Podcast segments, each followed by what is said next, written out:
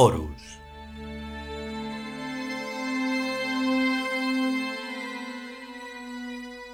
Primer capítulo. Octava parte.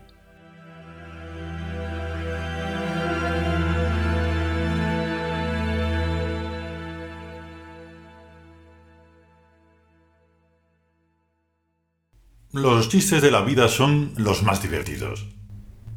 No hay duda de que los dioses tienen un fino sentido del humor. Claro, Sud. Es que los dioses no tienen más alternativas que ser olímpicamente felices o morirse. ¿Cómo muere un dios, Ram? Por aburrimiento. Los dioses se mueren de asco. Cuando un dios tan se las sabe todas que no le queda ni la más mínima posibilidad de sorpresa, está evidenciando claros síntomas de senilidad. Por eso no hay nada tan saludable para los dioses como la aventura.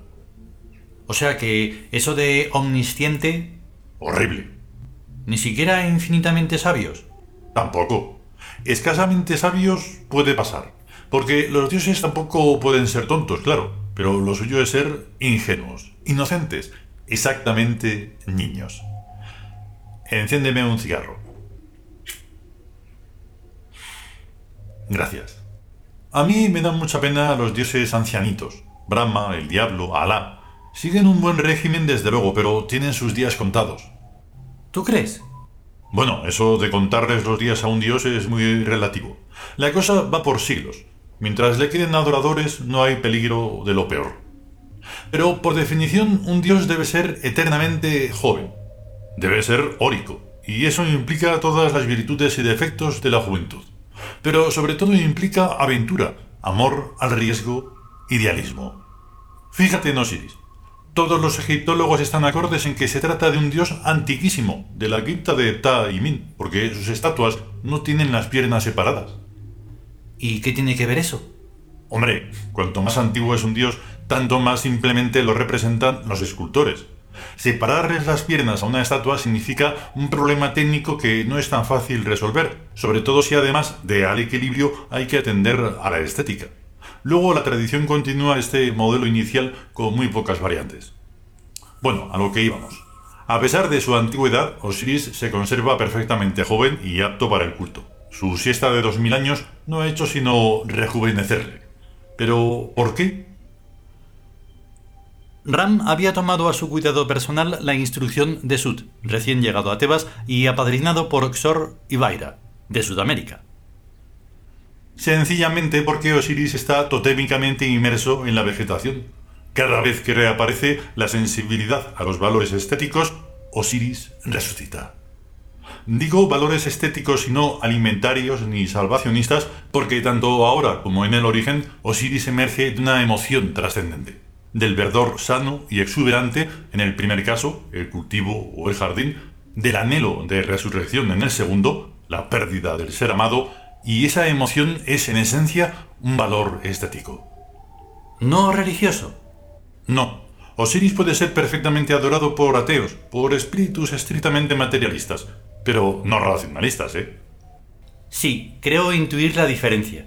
Osiris dice a la emoción mucho más que al intelecto. Casi todo es a la emoción a quien lo dice. Al intelecto puede darle ciertas consideraciones políticas, de conveniencia. Un país osiriano es Jauja. El culto de Osiris es inherente a la reencarnación, porque cada año después de agostarse la vegetación resucita en primavera, pero no en otro mundo, sino en este. Las ventajas de un país de inmortales jurídicos son obvias, incluso para el orden público, ya que mandar a uno a la tumba no tiene mayor importancia que mandarlo a dormir la siesta. En todos los casos desarmónicos demasiado molestos, tales periodos de reposo son muy beneficiosos, principalmente para el sujeto, a quien le da una paz tan profunda que lo deja como nuevo. A Sud pareció atragantársele un poco el humo del cigarrillo. Ay. Entonces, ¿la vida humana? Algo maravilloso. Pero tampoco hay que exagerar. Si fuera la única vida, habría que defenderla con uñas y dientes, hasta leproso, hasta nonagenario, hasta sin tener que comer. Pero en realidad una vida no es más que un día en la eternidad. Inmediatamente al morir se reencarna en un cuerpo mucho mejor, más joven, más sano, más fuerte. No hay más que ventajas. Por eso, una vida es siempre respetable. Pero la armonía está por encima de cualquier vida concreta. Los tipos desarmónicos carecen de derechos. Esto no es así porque nadie lo diga, sino porque es así intrínsecamente. Estamos hartos de verlo en las películas del oeste. El tipo matón termina siempre con una bala entre ceja y ceja o en alguna otra parte. Le llaman justicia. Pero se llame como se llame, la armonía es una necesidad vital para este planeta. Antiguamente éramos muy tolerantes con las salvajadas, porque nos interesaban los cromosomas. Teníamos visión de futuro. Pero en un mundo superpoblado como el de ahora, hay cromosomas de sobra. No hay tanto por qué decir, dejemos vivir a este animal después de todo porque su centésimo descendiente tal vez será una buena persona. Por simple lógica estadística, cuanto más abunde cualquier tipo de material, tanto más exigentes en la calidad se puede y se debe ser. Y eso es lo que está ocurriendo. Hace dos o tres siglos Europa era el único sitio donde no se podía delinquir sin pagar las consecuencias. Por todos los demás continentes cualquiera se podía dedicar a robar, matar y cometer toda suerte de desmanes, sin que la ley le dijera ni tanto así. Pero hoy en día hasta en plena selva es arriesgado ser criminal. Ahora se exige más calidad vital en el individuo, porque hay más gente. La realidad ha cambiado de aspecto, tanto en la biología como en la conciencia, y se hace perentoria una revisión de todos los viejos conceptos sobre la vida. Pero no derivemos. Donde estábamos era en que Osiris dice sobremanera a la emoción. Más o menos es lo que hacen todos los dioses, cada cual a su modo, como la iconografía y el mito se encargan bien en hacer resaltar. Hay dioses machos y dioses hembras, las diosas, e incluso dioses andróginos y asexuados para contemplar el esquema. Hay asimismo dioses más o menos próximos a la experiencia directa y otros más o menos remotos. Pues bien, Osiris es todo eso. No hay otra deidad que tenga tantos matices. Osiris encarna la personalidad integral, la mía, la tuya, la de cualquier persona. Ram se arrellanó en su sillón, tomando un sorbo de café de un vaso bastante grande. En el camino mostró al vaso a Sud en un leve ascenso de ofrecimiento e intensificó la mirada de su ojo derecho con el efecto de un levísimo guiño. Para uno cualquiera no hay nada tan emocionante como uno mismo. Es más, nadie llora de alegría o de pena más que por la parte que le toca en el reparto del acontecimiento. Se llora por el familiar muerto porque se queda uno sin el familiar. Se llora por el héroe muerto porque se queda uno sin el héroe. La buena educación obliga a hacer ver que se sufre o se goza desinteresadamente en los eventos que afecta a los demás, pero la verdad es que cada cual se toma a sí mismo como heredero. Es una de las más crudas afirmaciones que oí en mi vida, apuntó Sud suavemente. En Tebas no debemos engañarnos más que voluntariamente y en orden a objetivos bien definidos. Ram encendió dos cigarrillos a la vez dio uno a Sud. Todo ser viviente es intrínsecamente egoísta, si bien las modalidades del egoísmo varían hasta lo infinito y las hay hasta que no lo parecen. La madre abnegada que se sacrifica incesantemente por sus hijitos halla en ello tal placer que de no hacerlo, y aparte condicionamientos morales, hallaría la vida insípida. El santo o la santa que dedica toda su vida a cuidar enfermos, pongamos leprosos, o a cualquier otro menester por el estilo, ¿sabemos acaso qué celestial premio acaricia en la secreta esperanza de su corazón? Aunque se niegue a mirarlo cara a cara, aunque ni siquiera lo espere, y lo haga todo por la inefable soberbia de ser mejor. Lo que dices es horrible. Sí, la vida es horrible, la verdad es horrible, todo lo de aquí abajo es horrible. Guardaron silencio un rato, cada cual ensimismado en sus pensamientos.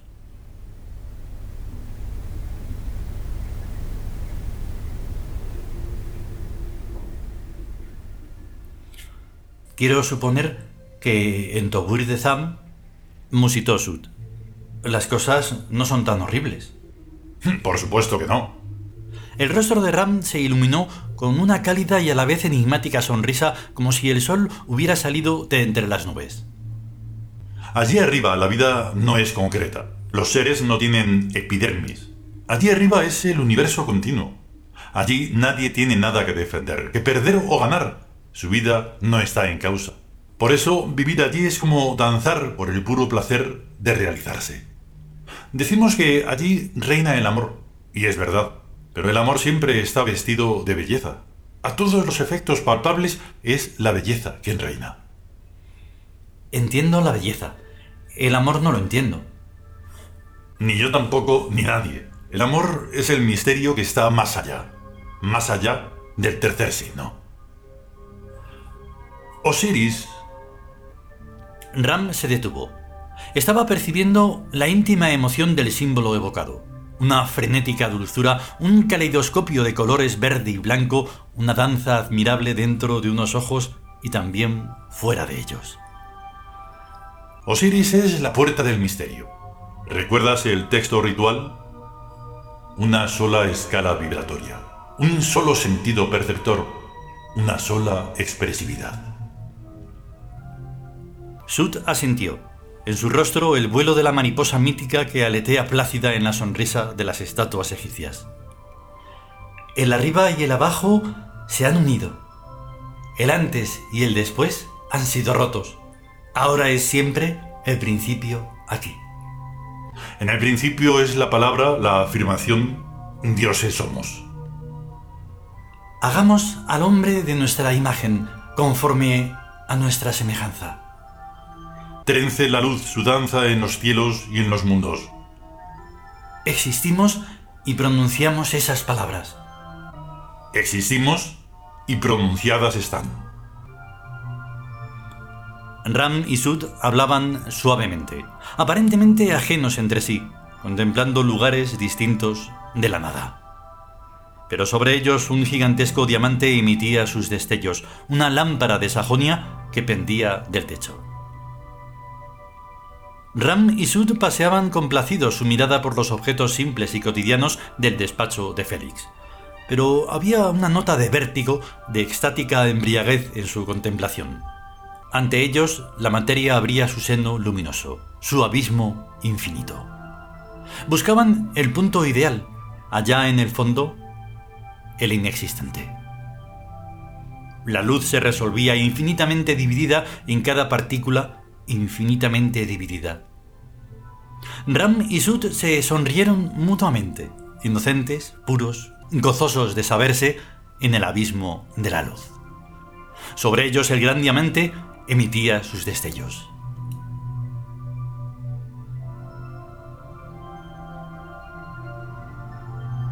¿Cuándo será construido el ciencio infusor? No importa, lo ha sido. Sobre el gran espejo la luna danzaba, blanca y negra. El rosal rojo hundía sus raíces en la madre tierra infinitamente divididas y en la copa ardía el fuego azul. Girando, siempre girando, en una danza ascensional. Un día, visualizó Ram soñador. En nuestros laborariums lograremos sintetizar una semilla perfecta, en el punto de bifurcación en que la vida se embarca en la sangre al mismo tiempo que en la savia. Será una pequeña máquina, producto culminante de la civilización de todo el universo. Cualquier hombre puede encontrar hoy esa semilla a billones en el mar, en el hielo, en el desierto. Sin embargo, nosotros la buscamos y seguiremos buscándola incansables hasta el final de los tiempos. Sud sonrió cara al absurdo. Cuando esa diminuta máquina nuestra esté terminada, germinará y se convertirá en dos, en cuatro, en ocho. Y el marco elemental la irá modificando en sus líneas y surgirán otras formas, otros seres. Esto. También la rosa roja es una máquina. Es la misma máquina. Puntualizó Ram taxativo. Y los árboles y todos los vegetales y los animales y el hombre y nosotros. Tebas. Exactamente. El universo sígnico. Sobre ellos el gran diamante emitía sus destellos. Y el milagro de la conciencia surgirá de todas las reflexiones como síntesis final de la armonía. El yo. Es el yo quien crea todas las cosas. ¿Cuándo? ¿Cuándo? ¿Cuándo? ¿Cuándo? El cuándo ha sido roto con el antes y el después. En el principio es la palabra. Dioses somos. Respeta todo lo demás. Respeta los pasos de la danza. Renuncia. Dioses somos. Sí, dioses somos, pero renuncia. La dádiva de Isis es perfecta. Acepta la vida tal como ella es. La magia. La magia es esto, saber esto. Procurad el reinado del dios y su justicia. Todo lo demás se da por añadidura. Magia. El que tú y yo estemos aquí hablando a un lado y otro de la mesa. ¿Te parece poco acto mágico? Fíjate, Sud, en el suelo, en más abajo del suelo, en los átomos de la Tierra, en los átomos del universo, en lo que hay dentro de los átomos. Luego echa un vistazo a las paredes, a los muebles, a tu cuerpo, al mío. Todo esto es magia. Y sobre todo, estar sintiéndolo. Al menos, ni toda la ciencia previsible es capaz de hacerlo. Ram tomó una cuartilla y dibujó algo en ella. ¿Qué ves aquí? Tres puntos formando triángulo. ¿Y ahora? Cuatro, un cuadrilátero. ¿Y aquí? Una cruz. ¿Y si añadimos todos estos puntitos? Un prisma. ¿Y estos otros por aquí y por aquí y en esta otra parte y así? Una flor. ¿Es realmente una flor? No, solo son puntos, puntos aislados. Muy bien dicho. Habrá que encender cigarrillos, va. De otra parte, todo el mundo sabe que no hay ni dos átomos en contacto directo, ni dos, y que incluso las partículas que constituyen el átomo también están aisladas. Y las subpartículas lo mismo. ¿A dónde vas a parar? A que la geometría y la física son la misma cosa. Sorprendente. Luego Sud se rectificó. No, ya no hay nada sorprendente. Volvió a pensar. Efectivamente, todo, cualquier cosa, lo que digas y lo que no digas, sorprendente. Bueno, pues Tum vive en el seno del caos primordial. Es un dios muy interesante, estremecedor. Principalmente porque el caos primordial está aquí mismo, en el aire, en las manos, en el cerebro, en todas partes. No hay ni que morirse para ver a Tum físicamente. Ya veo. Tomas el dial del radioreceptor y lo vas girando.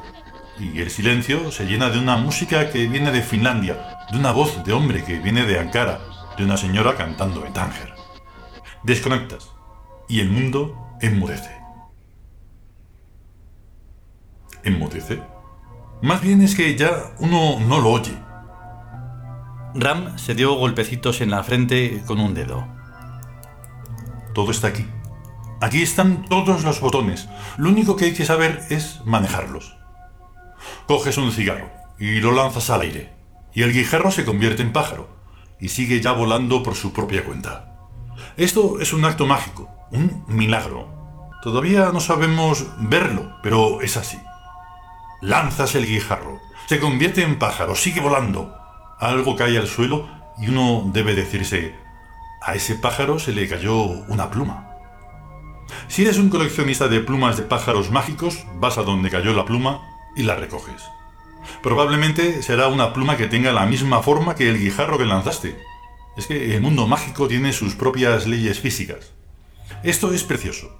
Cuando uno enciende un radioreceptor con quien realmente se pone en contacto es con un mundo lejano, no con la caja, que es siempre igual, cante una señora o hable un señor. El guijarro que lanzas es lo mismo.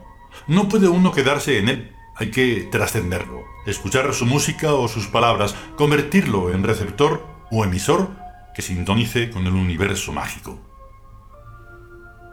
Ram volvió a darse los golpecitos en la frente. Con esto se puede ver, oír y sentir lo que a uno le dé la gana. Eso es magia. Evasión, subjetivismo. El animal no tiene más remedio que soportar las inclemencias del tiempo. El hombre tiene asimismo que soportar las inclemencias del tiempo, pero también modifica su medio ambiente para vivir con mayor confort. El Tius tiene que soportar las inclemencias del tiempo, tiene que modificar su medio ambiente para vivir con mayor confort, pero también modifica su mente heredada del hombre para vivir en las poderosas delicias de la magia. Claro que los monos pensaron de su excongénere que estaba como una cabra por tener visiones impropias de monos en su sano juicio. Pero eso, ¿qué importa? Con estar sanos, vivir muchos años y pasárnoslo bien, hay bastante.